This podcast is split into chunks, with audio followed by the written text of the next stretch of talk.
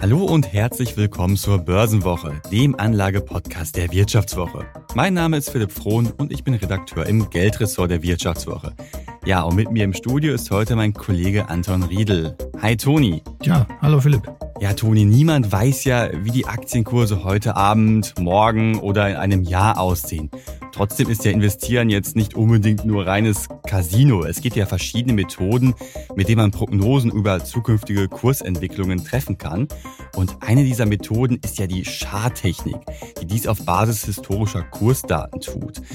Ja, Bilanzen, die spielen in der Charttechnik ja an sich keine Rolle, weshalb sie von den Kritikern auch gerne mal so ein bisschen als Hokuspokus oder Kaffeesatzleserei halt äh, abgetan wird. Und wir sprechen heute ja darüber, wie Charttechnik genau funktioniert, wie Anleger sie nutzen können und was sie über das Kurspotenzial im DAX so sagt.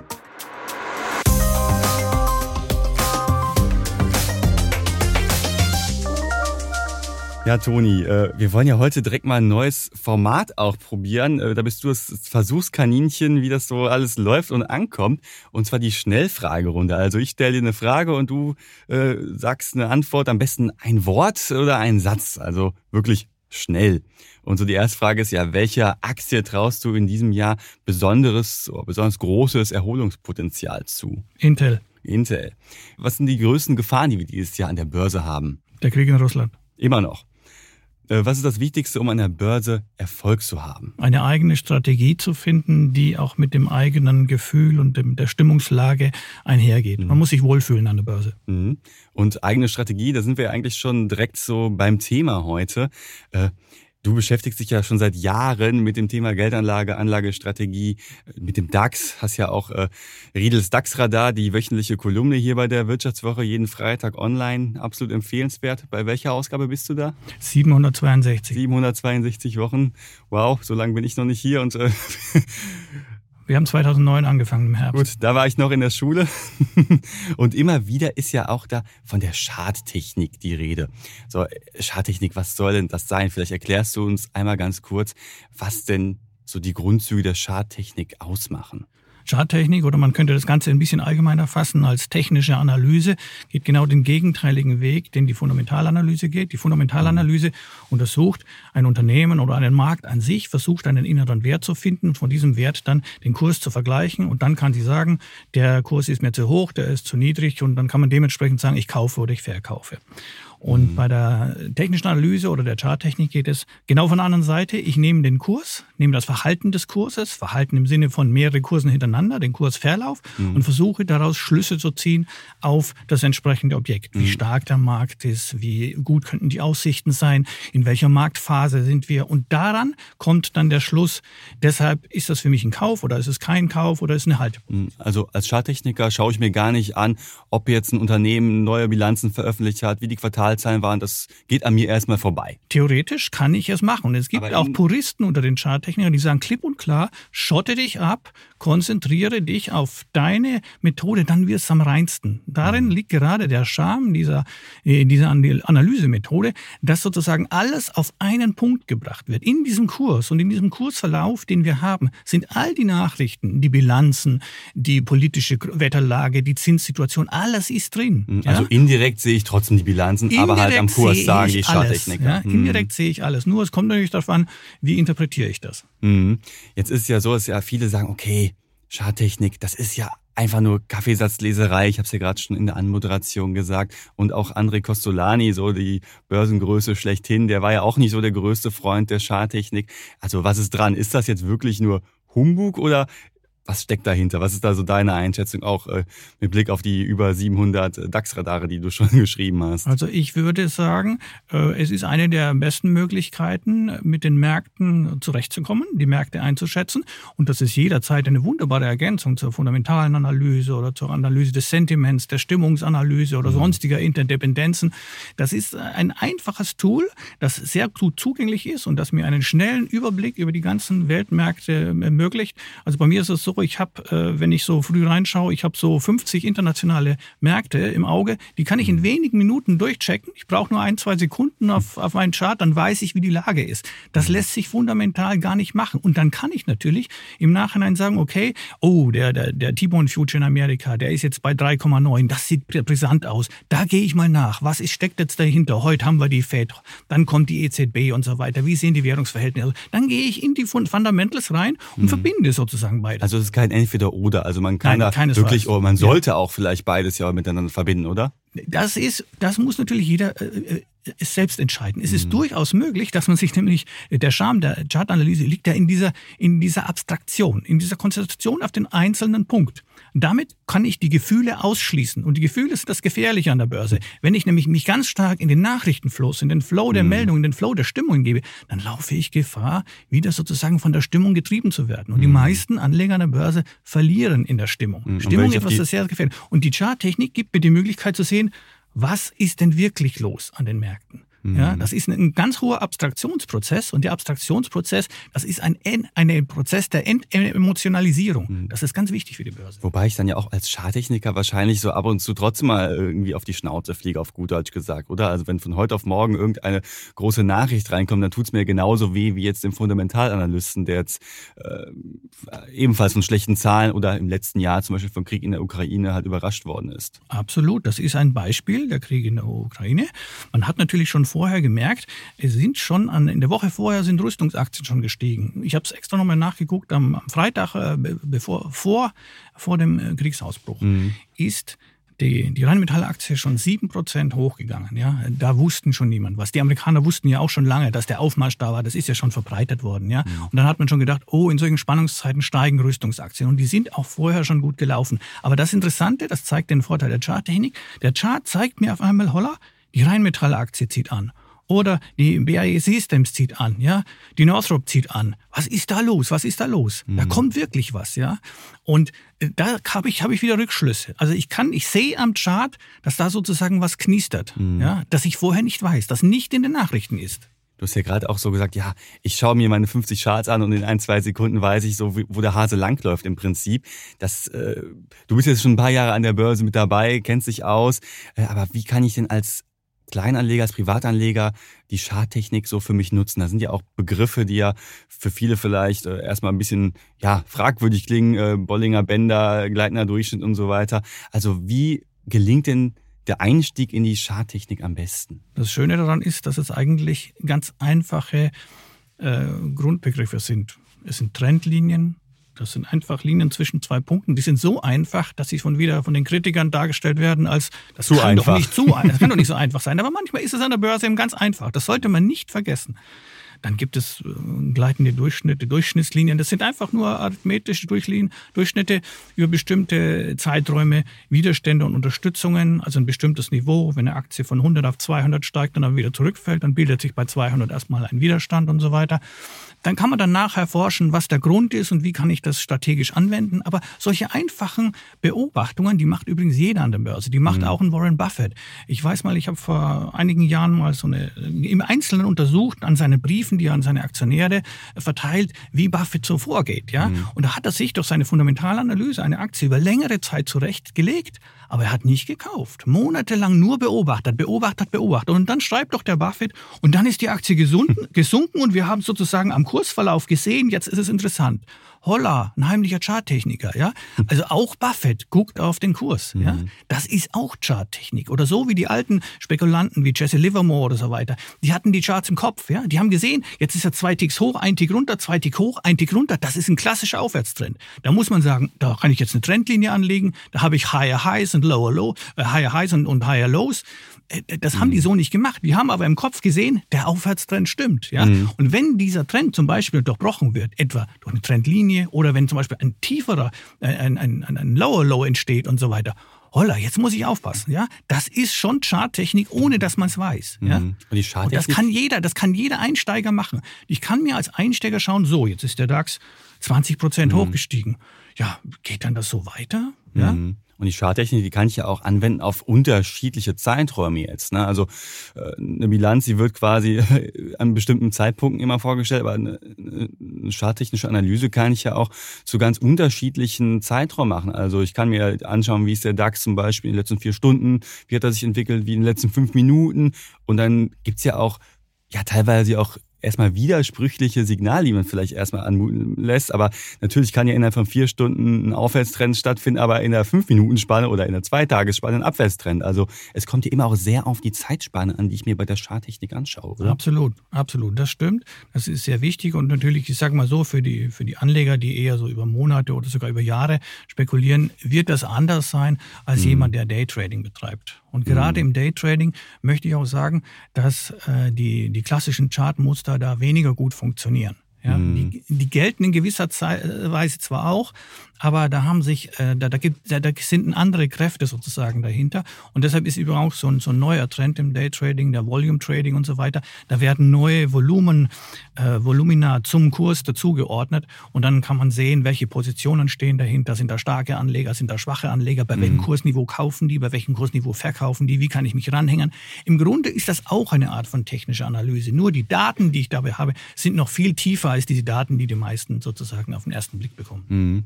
Du hast ja schon gerade im Vorgespräch erzählt, dass du eine sehr, sehr interessante Erfahrung auch mal mit äh, äh charttechnischer Analyse gemacht hast. Und zwar mit einem Zertifikat war es ja, wo du ja vor ein paar Jahren, war während der, der Finanzkrise, Finanzkrise genau. Finanzkrise, mhm. ja. Äh, erzähl doch dazu mal was. Also was ja. hast du da gemacht und was kam am Ende raus? Ist ja auch sehr, sehr spannend. Die große Finanzkrise ist ein äh, von 2008, das ging schon 2007, 2008 los mhm. und dann halt der Crash bis zum ähm, BS 2009 im März, ist ein Beispiel dafür, die sich äh, wie sich ein Markt technisch sehr gut äh, vorhersagen ließ. Also aus technischen, aus klassischer Technik, es gibt nicht die Charttechnik an sich, es gibt viele, viele Möglichkeiten der mhm. technischen Analyse, aber es gab sehr viele Möglichkeiten, die das ganz klar vorausgesehen haben. Und das sage ich jetzt nicht nur im Nachhinein, sondern wir haben damals in der Wirtschaftswoche schöne große Geschichten gemacht und wir haben auch dementsprechende Absicherungspositionen im Blatt vorgestellt und einer unserer DAX-Puts ist damals mhm. 691 Prozent gestiegen in sechs Wochen. Ja, mhm. das war aufgrund von technischer Analyse und mhm. natürlich der zugeordneten Fundamentalanalyse. Aber das ist ja kein Widerspruch. Mhm. Ja? Und das ist auch, auch jetzt wieder der Fall. Ich kann jetzt die Situation, äh, ich kann sagen, der Chart sagt mir das und das und die, die Analyse der, der Geldströme der Notenbanken sagt mir das und das, die Ergebnisse der, der Unternehmen sagt mir das und das und die Konjunkturanalyse sagt mir das und das. Mhm. Und dann bilde ich mir ein, ein Gemeinschaftsbild. Das mhm. ist zum, so gehe ich zum Beispiel im DAX-Radar vor. Mhm. Sollen wir es mal versuchen? Also mit Blick auf den, auf den DAX, der jetzt gerade ja, ja. auch wieder ja, zumindest in den letzten Wochen ja fast sein Rekordhoch erreicht hatte. Also deutlich über 16.000 waren wir wieder. Äh, seit Ende letzten Jahres ging es halt ziemlich bergauf und da sagen einige, okay, die Unternehmensgewinne, die sind zuletzt ja auch äh, wieder gestiegen. Äh, die Inflation geht zumindest langsam zurück. Die Zinserhöhungen könnten zumindest ihren ihr absolutes äh, drastische Niveau erreicht haben, auch wenn zuletzt auch wieder Stimmen kamen von wegen, ja, die Zinsen werden doch mal ein bisschen angehoben, gerade in den USA. Aber was hat denn jetzt diese ganze Gemengelage für den DAX zu bedeuten, gerade aus charttechnischer Sicht halt? Der DAX hat seit dem Tief Ende September, Anfang Oktober, hat er mehrere klassische Kaufsignale gegeben. Er hat einen Trend nach oben etabliert. Mhm. Er hat die Durchschnittslinie der 200 Tage von unten nach oben durchschnitten hat jetzt einen höheren, höhere Hochs und höhere Tiefpunkte gebildet. Das letzte Tief war nicht mehr so weit unten wie nach oben. Das heißt, er hat aus dieser Definition einen Aufwärtstrend mhm. eingeschlagen. Und er hat ja auch nicht, wenn er auf ein neues Hoch war oder ein neues, es kam wieder zu einem Tief, hat er auch nicht die alten Hoch- und Tiefs wieder durchschnitten. Ne? Also genau. ist genau. immer auf, über diesem Niveau halt genau. geblieben. Also ja. ist ja das, was du meinst, wenn du Aufwärtstrends halt sagst. Er hat aber jetzt, und das ist auch wieder eine technische Sache, ich nehme gern den Abstand von der 200-Tage-Linie. Das ist der Durchschnittslinie der mittel- bis langfristigen Tendenz. Und der ist jetzt so groß, wie er im Herbst nach unten war. So ist er jetzt nach oben. Also mhm. platt ausgedrückt. Die Stimmung ist in den letzten, also nicht mehr heute, heute ist es schon ein bisschen eingetrübt seit einigen Tagen, aber mhm. bis vor ein, zwei Wochen war die Stimmung so positiv, wie sie im Herbst negativ war. Und dann muss man sich vorstellen, äh, die, diejenigen, die jetzt kaufen, sind dann in der gleichen Situation wie die, die im Herbst verkauft haben. Mhm. Und dann denken sich, holla, da kann doch was nicht stimmen, ja.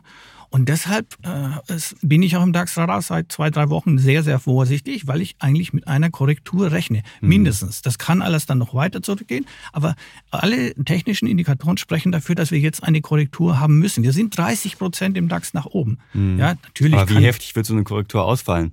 Ja, die technische Analyse würde sagen, wenn wir jetzt mal auf ein Schulbuch gehen, dass sie nicht so stark ausfällt wie der, der Kurs nach oben. Also wir sind äh, 30 Prozent gestiegen und dann gehen wir die Hälfte, mal ganz platt ausgesprochen, die mhm. Hälfte nach unten. Da gibt es ganz genaue Relationen, Fibonacci-Zahlen nennt man das, ja. Da haben wir mal 38, da haben wir mal äh, alle möglichen, bis, das geht bis zu 78 und 78 Prozent nach unten und so weiter. Und da kann man dann aber über den Daumen gepeilt kann man sagen, selbst wenn wir nur die Hälfte verlieren, ja, bleibt das Ganze in einem Aufwärtsszenario, aber wir haben eine Korrektur. Dann wären wir im Bereich um 14.500 ungefähr. Mhm. Das ist auch der Bereich, den sehe ich zurzeit im, im DAX-Radar mhm. vielleicht auf uns zukommen. In dem Bereich haben wir dann andere äh, Unterstützungen. Die 200-Tage-Linie kommt langsam nach oben. Das ist auch eine klassische Bewegung. Wir haben die 200-Tage-Linie durchgestoßen mhm. und gehen jetzt oben nochmal zurück auf diese Linie, um die zu testen. Mhm. Ja, das wäre eigentlich eine klassische Korrektur. Mhm. Also nach der klassischen Lehre sind wir schon im Aufwärtstrend und das, was wir jetzt machen, ist ein ganz natürlicher Prozess. Ja? Mhm. Das, das, was du ja gerade angesprochen hast, sind ja auch diese Widerstandsbewegungen, diese, das Testen der Widerstandslinie im Prinzip, ne, was wir jetzt gerade auch sehen, oder? Ja, das, das, ja, die haben wir natürlich jetzt oben, wir haben das hoch noch nicht ganz erreicht, das wäre schon sehr weit gewesen. Wir sind sowieso schon weiter gekommen, als die meisten gedacht haben. Ich habe mhm. auch nicht gedacht, dass das so weit kommt. Ja, die Deutsche Bank 15. sagt ja, komm, Ende 2023 sind wir bei 15.000. Ja, das hatten wir ziemlich früh im Jahr 2023 dann doch schon erreicht. Ne? Aber Märkte tendieren dazu, weiter nach oben und auch weiter nach unten zu gehen, wenn mhm. sie mal laufen. Das ist immer so ein Punkt. Das, die sind eben doch, die sind unberechenbar. Das sollte man mhm. nie vergessen. Märkte sind offen. Und deshalb ist auch eine der Grundlagen in der technischen Analyse, sei demütig, auch wenn du mal recht hast. Mhm. Jetzt haben wir auch über Widerstandslinien, über die 200-Tage-Linie gesprochen, zwei wichtige Begriffe, die man ja in der Charttechnik verwendet. Und eine weitere, ein weiteres Instrument sind ja auch diese Bollinger Bänder. Was wird denn das jetzt so in Bezug auf den DAX bedeuten? Kann man das damit äh, erklären, was gerade passiert, oder ist das? Äh ja, die, das sind Spannweiten, die ich sozusagen um den, um den aktuellen Kurs äh, herumlaufen. Ähm, ich bin kein großer Fan von Bollinger Bändern, aber die sagen mir dann, welche Möglichkeiten äh, wie ich wieder habe, wo, in welchen Bereich er wieder nach oben steigen könnte und wann er wieder nach unten geht. Die verändern sich auch, verengen sich dann oder weiten sich dann und geben mir einen neuen Spielraum und so. Aber ich würde eher sagen, also ich, ich würde von der klassischen Sicht herkommen und sagen, 14,5 in der Richtung sollten wir schon zurückgehen. Hm, und du schaust dann eher auf die 200-Tage-Linie oder die 50-Tage-Linie und vielleicht auch, wo die sich kreuzen und was das dann äh, für Implikationen für den DAX halt hat. Ich mag auch noch ganz gern einige Indikatoren, klassische Indikatoren, Momentum-Indikatoren, die zeigen mir, wie der Markt nach oben geht, wie er nach unten geht und in, in welchen Schwüngen ist. Und mhm. was auch zurzeit äh, sehr, sehr groß im Kommen ist allgemein, das sind äh, Analysen über Zyklen, Zyklenanalysen und ganz, ganz groß im Kommen ist wieder die Elliott-Wellen-Analyse.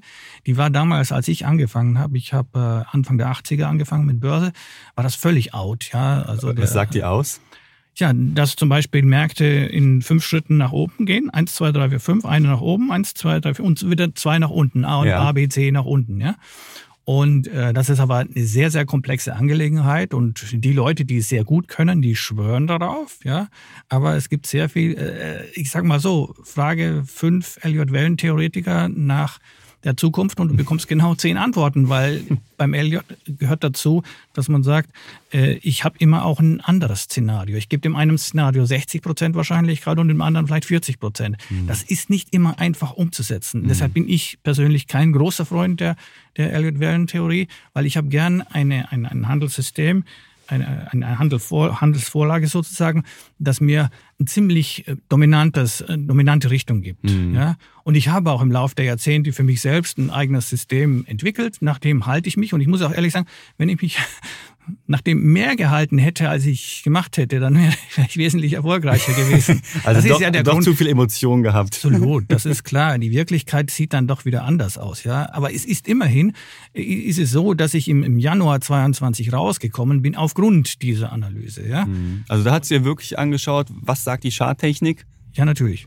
Und dann hast du den Entschluss gefasst, okay, ich gehe jetzt lieber raus aus meiner Long-Position Ja, oder Phase ja. runter. Da, da, mhm. das ist ein, das ist sozusagen, man muss, wenn man mal ein, ein Anlandssystem hat und das System für sich als gut empfunden hat, dann muss man versuchen, so weit wie möglich es geht, das umzusetzen. Mhm. Ja. Das ist übrigens das auch, und dann sind wir beim Thema Algorithmen und bei diesen ganzen modernen Tools, die es gibt.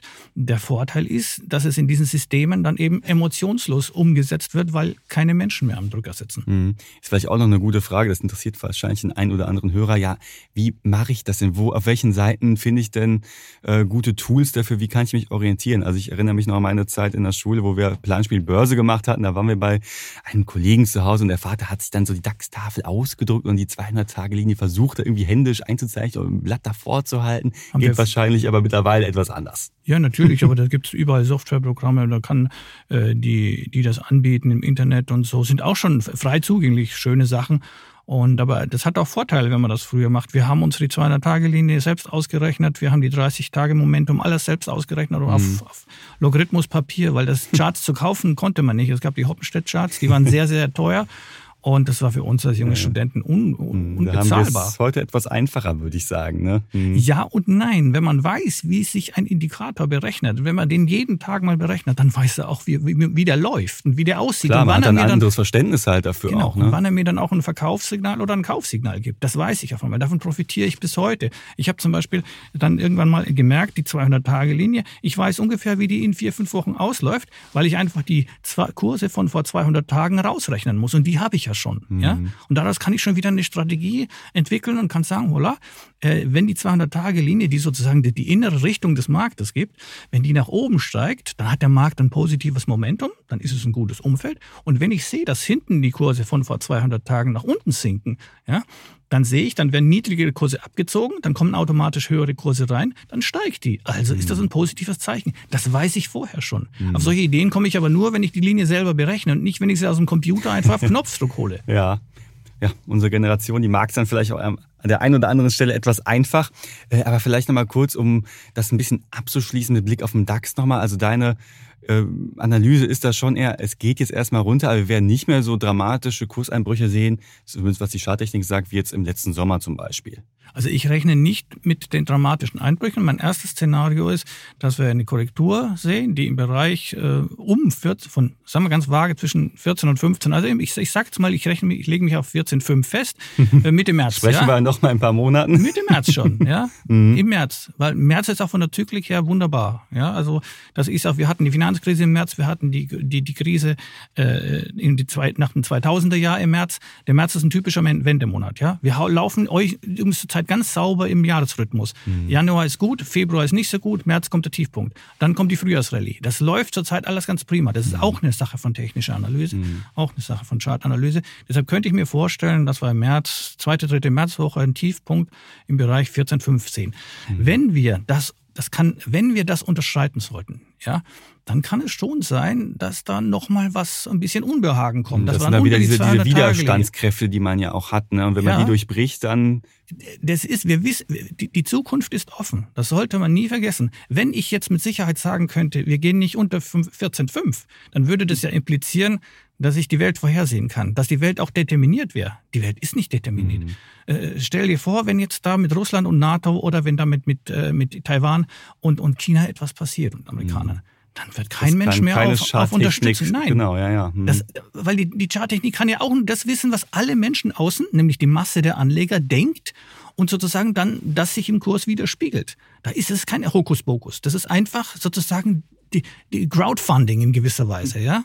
Crowd, Heißt also, wenn alle ja. sich, sich irren oder sonst was, dann Natürlich. hilft mir auch die beste Charttechnik. Genau. Aber da die Märkte meistens von den sehr smarten Investoren, die müssen nicht groß sein, die sind nur mhm. smart und clever, ja, bestimmt wird, ist es so, dass bestimmte Kurven, wie zum Beispiel die Bonds, ja, die von besonders mhm. cleveren Investoren äh, bestimmt werden, dass die mir das schon sagen, wie es geht. Und die Bonds sind zurzeit eher schwach und die Zinsen steigen. Ja? Mhm. das ist auch so eine Sache.